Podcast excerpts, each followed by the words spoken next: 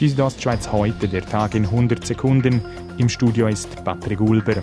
Irgendwann nächstes Jahr wird ein neuer Chef die Geschicke der SBB in die Hände nehmen. In den Medien, allen voran in der NZZ, war RHB-Chef Renato Fasciatti als Kronfavorit für den Posten genannt worden. Dieser möchte die Nachfolge von SBB-Chef Andreas Mayer jedoch nicht antreten, wie er gegenüber Radio Südostschweiz sagte. Ich habe mich entschieden, dass ich auch weiterhin möchte direkt für ethische Bahn bleiben und mir mit voller Kraft auch für die grossen Projekte einsetzen, die wir hier alle jetzt aufgeleistet haben. Eines dieser Projekte ist der Halbstundentakt in etlichen Bündner Regionen.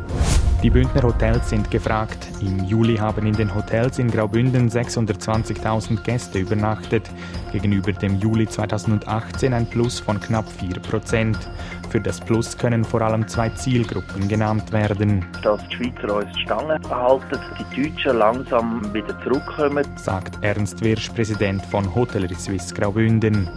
Alljährlich findet der Städtetag statt. Dieser wird vom Schweizerischen Städteverband organisiert. Gastgeberin in diesem Jahr ist die Bündner Hauptstadt Chur. Der Churer Stadtpräsident Urs Marti stellt eine konkrete Maßnahme vor, welche die Stadt lebendig gestalten soll. Wir probieren mit der K-Meile und mit der S-Meile als Erlebnis zu bieten. Die S-Meile ist die Shoppingmeile und die K-Meile ist die Kulturmeile. Die S-Meile reicht von Bahnhof bis zum Arkas, die K-Meile reicht vom Theater bis zum Obertor. Zum Sport Tennis. Belinda Bencic ist das letzte Ass, welches die Schweizer Tennisnation an den US Open im Ärmel hat. Im Halbfinal trifft die Schweizerin in der Nacht auf morgen auf die Kanadierin Bianca Andrescu.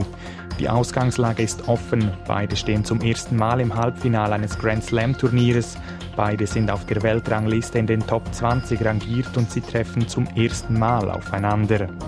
Die Südostschweiz heute, der Tag in 100 Sekunden, auch als Podcast erhältlich.